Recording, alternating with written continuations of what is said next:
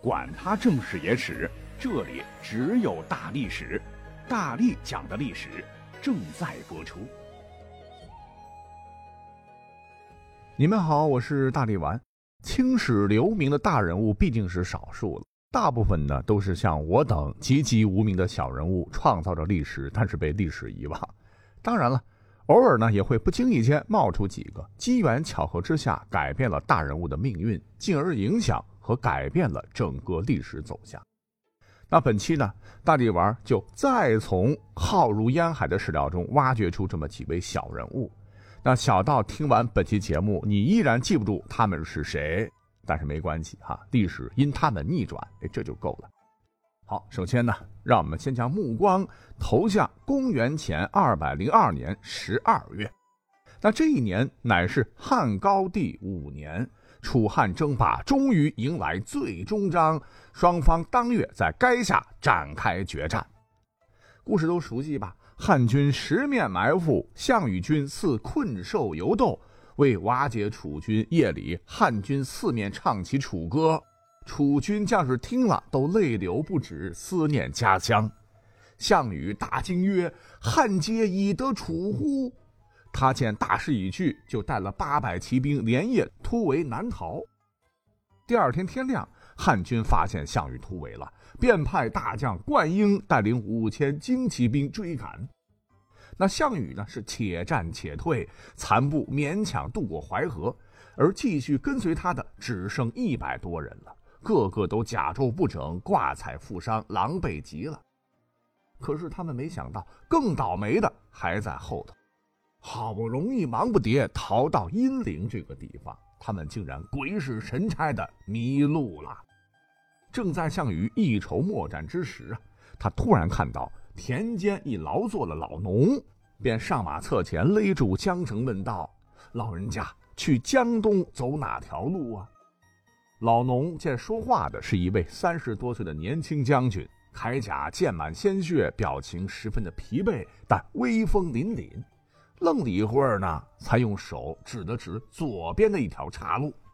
项羽二话不说，驾是扬鞭策马朝前奔去。但是他万没想到，这其实是一条不归路啊！因为没跑一阵儿，这个将军便连人带马陷入了沼泽之中，被后面追杀的汉军追上。这一段《史记》记载的非常清楚。项羽迷失道，问以田父，田父代就是骗的意思，曰左，左乃陷大泽中，已故汉追及之。那这一下不仅耽误了逃命的关键时间，项羽手下将士力战。牺牲者众啊，仅剩下二十八骑，这才引出了后来项羽乌江自刎的悲剧啊！生当作人杰，此亦为鬼雄。至今思项羽，不肯过江东，可惜可叹哉。那好，问题是刚才讲到的这位不知名的老农，为何会带项羽指错了道呢？是他当时看出了这位便是异常残暴的楚霸王，还是单纯的没见过啥世面，被这帮穷寇杀气腾腾的吓住了，手一抖将项羽带到沟里去了？那如果说哈历史上没有这位不知名的老农指错路，啊，项羽会不会就能利用宝贵的黄金时间，及时顺利渡过乌江，绝处逢生，卷土重来？未可知呢。那这一直以来就是历史界探讨的一个话题。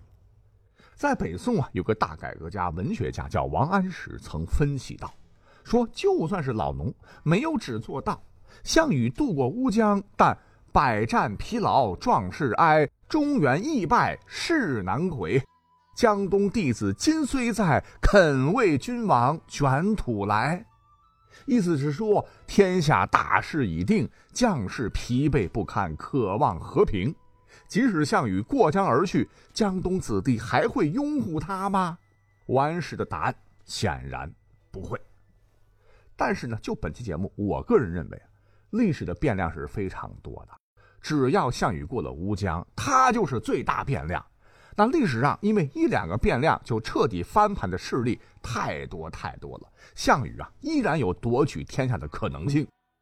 可是要真的啊，项羽翻盘了，在中华大地建立了大楚王朝，会像刘邦建立的大汉一样强盛四百多年吗？项羽建立的王朝对老百姓、对中国的大一统发展真的是好的吗？现在会不会就没有了汉族了呢？等等啊，一切都是 X。但不论怎么说吧，老农确实改变了整个后面的中国历史。那么话说，四百多年之后，当历史的节点呢走到了公元二百年，也就是二世纪的最后一年，建安五年的某一天，历史又会因为一个人的突然死亡发生改变。说那一天，当时年仅二十六岁的江东的小霸王孙策，像往常一样单枪匹马，将随从远远甩在身后，深入丹徒郊外的山林中打猎。哎，这半道上忽然就看到了三个持枪带弓的人，守株待兔，似乎是不怀好意。那么，在我们熟知的《三国演义》当中，这一段呢引用的是正史，说策方举佩欲行，一人拈枪望策左腿便刺，策大惊，急取佩剑从马上砍去，是剑刃忽坠，只存剑把在手。一人早拈弓搭箭射来，嗖！正中孙策面颊，策就拔面上箭，曲弓回射放箭之人，应旋面倒。那二人举枪向孙策乱戳，大叫道：“我等是许贡家客，特来为主人报仇。”策别无器械，只以弓拒之，且拒且走。二人死战不退，策身被数枪，马亦带伤。正危急之时，程普引数人至，孙策大叫：“杀贼！”程普引众骑上，将许贡家客砍为肉泥。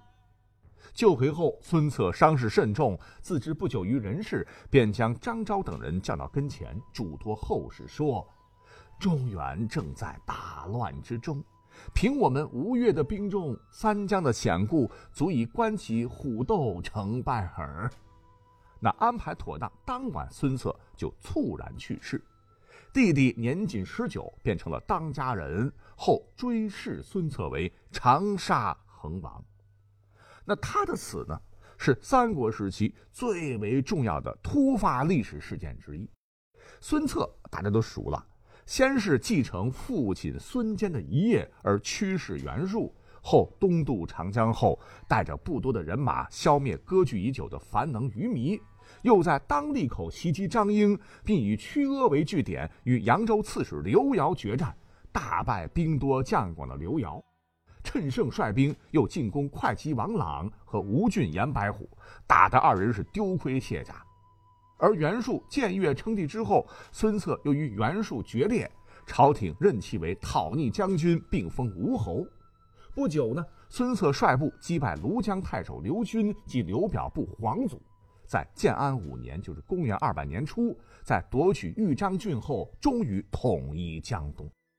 那可以这么说吧，若没有孙策短短数年南征北战，打下基业，哪里还会有后来三分天下的东吴呢？而豫字前夕，历史上著名的官渡之战即将打响，生死攸关呐。曹操那是前有袁术，后有孙策。他本人根本就不敢招惹孙策，说：“智儿为难与争锋。”智啊，是反犬旁一个制造的那个智，就是疯狗的意思。曹操这边怂了，可是孙策当时可没那么想，他几乎是百战百胜，无一败绩。显然并不满足于仅占领江东六郡，已经整顿精兵强将，是策因欲袭许迎献帝，且密制兵部署诸将。就准备渡江，在曹操后方争夺地盘，抢汉献帝挟天子到东吴，由他以令诸侯。曹操当时得到情报以后，脸都变了，大惊失色。若是腹背受敌，肯定会被彻底消灭，历史上彻底 over。说不定那时候以孙策勇武。那没了曹操，东吴开疆辟野，鲁肃天下二分之策，甚至最终一统中原，也许并不是不可能实现的梦。但是呢，就在这千钧一发之际，孙策突然被刺杀，这一切戛然而止。而改变这一切的，不过是三个被孙策当时为震慑江东所杀的一位土著豪强的忠心门客而已。他们仨姓甚名谁已不可知啊！但若没这三个人，英雄辈出、鼓角争鸣的三国，恐怕永远都不会在历史中出现。那么，就在孙策死后的六十五年，公元二百六十五年，三国争霸终于落幕，三国归了晋。哎，这个时候又出事儿，因为这个晋朝不争气嘛，没消停多少年，便爆发八王之乱。什么汝南王司马亮、楚王司马伟、赵王司马伦、齐王司马炯、长沙王司马懿、成都王司马颖、河间王司马颙、东海王司马越，这八王啊，为争夺中央领导权是窝里斗，杀来杀去，导致国家动荡不安，引得西晋迅速败亡。少数民族趁势攻入中原，士族们衣冠南渡，苟延残喘一个东晋。而北方大地战火纷飞，动荡不安，陷入了持久的黑暗之中。北方当时的汉人几乎被屠戮殆尽，而导致这惨绝人寰、历史大悲剧的追根溯源的一切，竟然都是源自于汉末三国时一位小人物的妇人之仁。此话怎讲啊？其实汉末三国也是一个大混战时期了。说是在公元二百零二年，袁尚派遣部将郭元攻略河东。当时的洛邑被沦陷了，抓住了曹操阵营守城的贾逵。贾逵宁死不降，气得郭元要砍了他脑袋。可是因战事吃紧呢，将他暂时囚禁在壶关的土窖中，等待不久之后处决示众。担心他逃跑呢，还用车轮盖住窖口，并派人严密看守。这个时候，有一个看守，他非常敬重贾逵视死如归的气节，竟然偷偷的将他放了。只是他这一放，竟然为曹家、司马家留下两大隐患。贾逵他是忠于曹操的，可是他这个儿子贾充啊，后来投靠司马家，铲除政敌，架空曹魏，使得政权被司马家所窃取。贾充呢，生了个非常丑而内心狠毒的女儿，唤作贾南风，还成了晋惠帝司马衷的皇后。司马衷白痴皇帝嘛，懦弱。使得妖妇贾南风毒杀太子，并祸乱朝纲，最终引得八王之乱，这才导致了西晋的败亡和之后三百多年的五胡乱华。所谓是有因必有果啊！那位曾经救下贾逵的小人物，怕泉下有知，悔恨至极。后世也横空出世了不少改变历史微不足道的小人物。你像是唐建立之初，一个在太子东宫当差的小官，将李建成设伏昆明池的计划偷偷告诉李世民，这才有了改变大唐命运的玄武门之变。再如公元七百零二年，若不是一位善良的胡人帮助突厥部女巫阿史德产下的男婴逃过刺史追杀。多少年后，哪里会有长大成人的安禄山发动安史之乱，使得好端端的大唐由盛转衰？啊，甚至是后来代一代天骄成吉思汗即位的蒙哥，若不是剿灭南宋钓鱼城时被宋军一小兵一石炮给活活崩死，又延续宋国祚几十年，恐怕整个世界也会被蒙哥统领下的蒙古铁骑所征服。世界还会不会演化成今日之人类格局？是？亦未可知啊！由此可知啊，历史进程中小人物他从未缺席，他们呢其实同大英雄一样，同样值得我们尊敬和重视。